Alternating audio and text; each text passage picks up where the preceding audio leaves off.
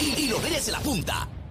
Número uno en Puerto Rico, número uno Orlando, Kissimmee, Tampa, Florida Central a esta hora tarde. Gracias por estar con nosotros, los Reyes de la Punta en tu radio. Oye, señoras y señores, ustedes saben que nosotros aquí estamos regalando un eh, mil dólares por hora con la canción del millón. Así que bien pendiente, siempre las en punto de cada hora te digo cuál es la canción que te pone a ganar mil dólares y cuál es la llamada. Cuando te escuches la canción en la hora y logras hacer la llamada que yo indiqué al principio de la hora, pues usted se lleva mil dólares con la canción del millón aquí en Molusco.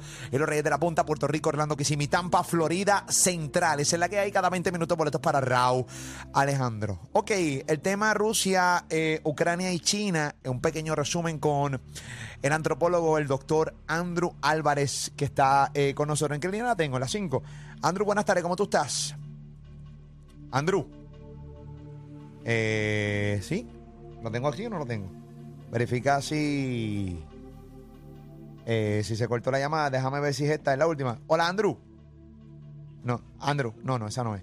Eh, ok, pues nada, estamos intentando conseguirlo nuevo, parece que se cortó la llamada. Aparentemente. Tú sabes que ayer, eh, ayer era el día de, de la independencia de Ucrania y se esperaba que hubiera un bombardeo de parte de, Rusia. Eh, también eh, hay noticias que, pues nada, si no sabían, eh, Estados Unidos envía más de 3 mil millones de dólares en armamento para Ucrania. Son cosas que pasan y como ya aquí en esta, en esta parte del mundo, específicamente aquí en Puerto Rico, no sé si en Orlando, en Kissimmee, en Tampa, la gente está un poco enajenada. Pero son noticias que ocurren que tú las lees y dices, no, mano, son 3 mil millones de dólares. Estos tipos han enviado en armamento para Ucrania.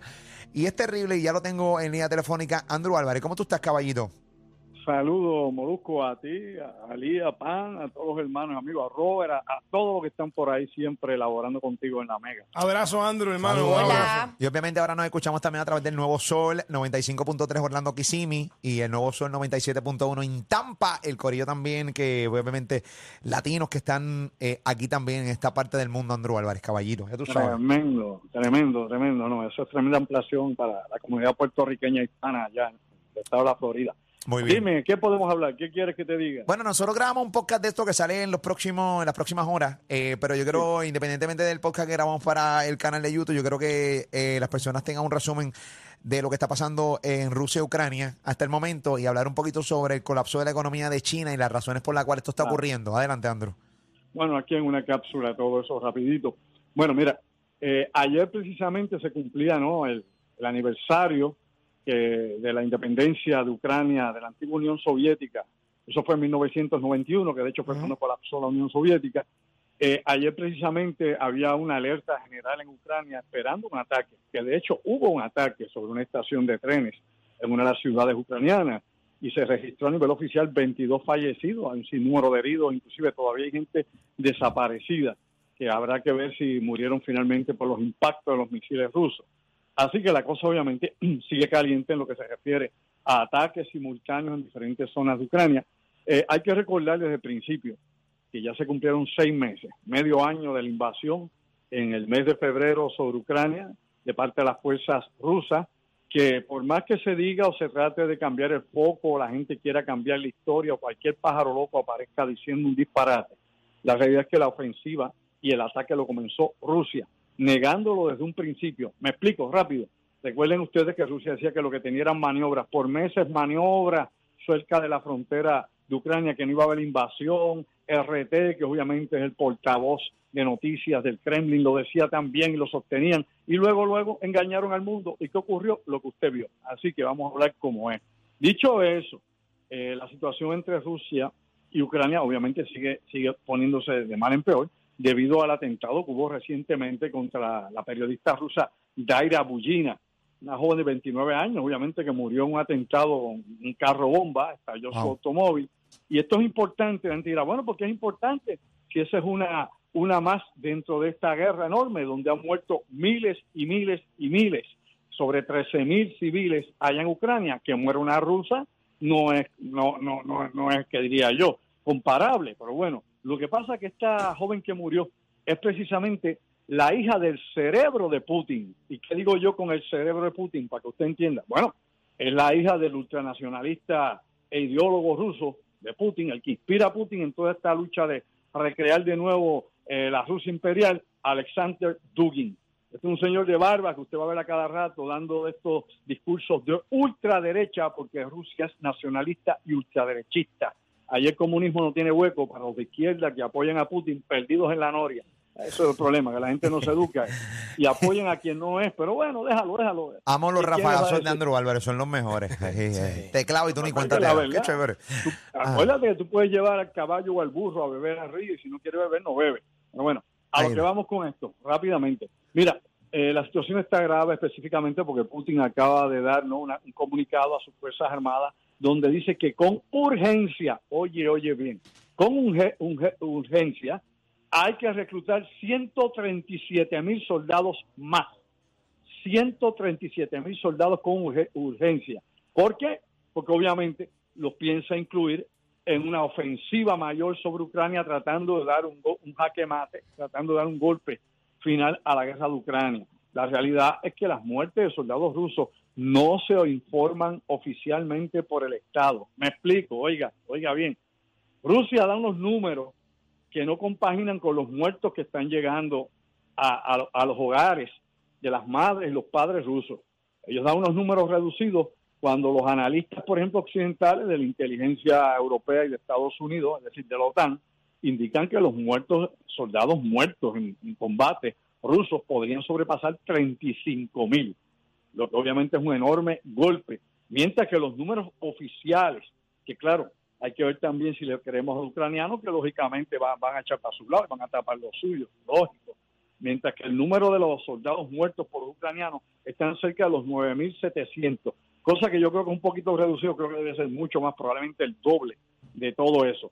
Así que, como te digo, obviamente sigue la guerra activa, sigue muriendo gente, el reclutamiento en Rusia, que ahora casi casi es obligatorio, de eso hablamos Molusco y yo varias veces en su segmento de su canal de YouTube, el servicio militar obligatorio. Bueno, en Rusia todavía no es así, pero está desde 18 a 60 años. Todo hombre que pueda coger un rifle, que pueda marchar, puede ser reclutado de los 18 a los 60 años en Rusia y de hecho hay una campaña publicitaria en Rusia donde está en las redes, en la radio. Eso es devastador, ¿viste, caballo? Tú tienes 57 años y te digas, papi, coge esa. Camina, camina, papito, que vas para, vas, vas, para, vas para Ucrania a tirar bombas 57 ahí. 57 años, papi. Que tú estás pensando ya en el retiro. Uy, esa espalda baja, pero es barata. ¿Entiendes, caballito? Ese cosi sí, a punto de caer. Sí, esa batata blandita, blandita. y tú para allá ni que para la guerra. Qué terrible. Ríate de eso, muchacho. Pues mira, la, mm. la, la propaganda está, como te he dicho, está en las redes sociales está en la televisión, en la radio, en la prensa, en megáfono, se van con, la, con tumbacocos como aquí en la política, por los pueblos de Rusia pidiendo que por la madre Rusia vaya. El problema es que está bien dividida Rusia adentro. El pueblo no está listo para sacrificarse por Vladimir Putin.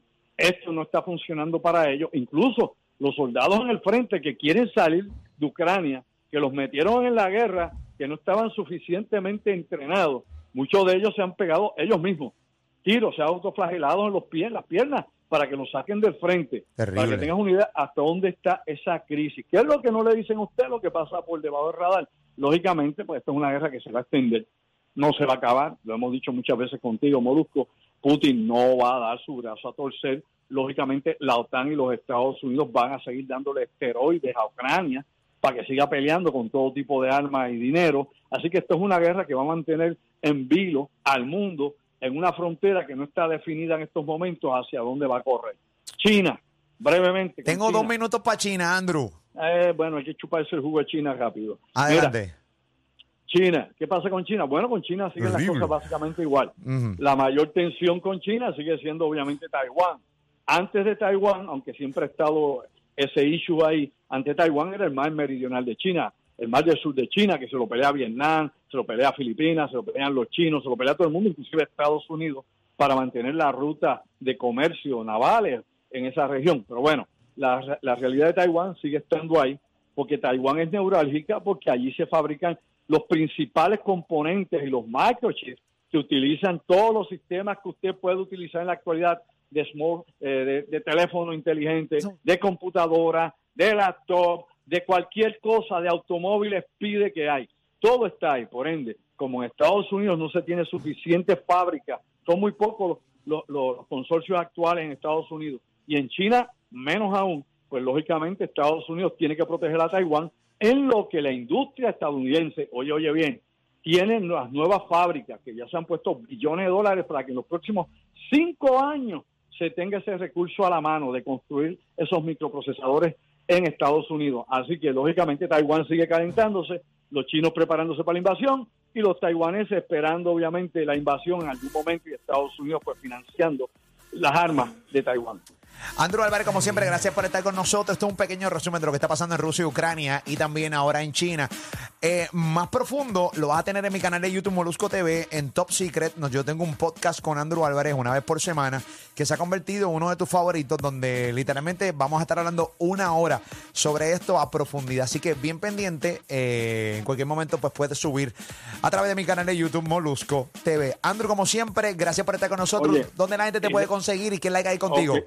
directa. Mañana, este sábado estoy en Café Sí o Sí en la avenida Roosevelt, en los Borinquen Towers, está Café Sí o Sí. Voy a estar presentando con mi conferencia Black Code, Código Negro. Estos son todo lo que tiene que ver con el Pentágono, el Departamento de la Defensa, la CIA, la NSA, con los llamados UAPS, es decir, los nuevos ovnis según el Departamento de la Defensa y la Inteligencia de Estados Unidos. Es audiovisual. Este sábado, 8 de la noche, Café Sí o Sí, allá en los Borinquen Towers, teléfono 787-579-8600. Separa tu espacio en el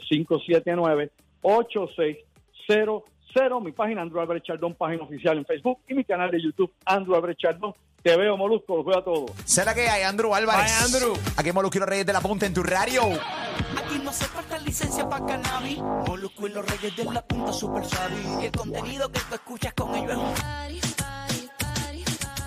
Son los reyes, tú lo sabes.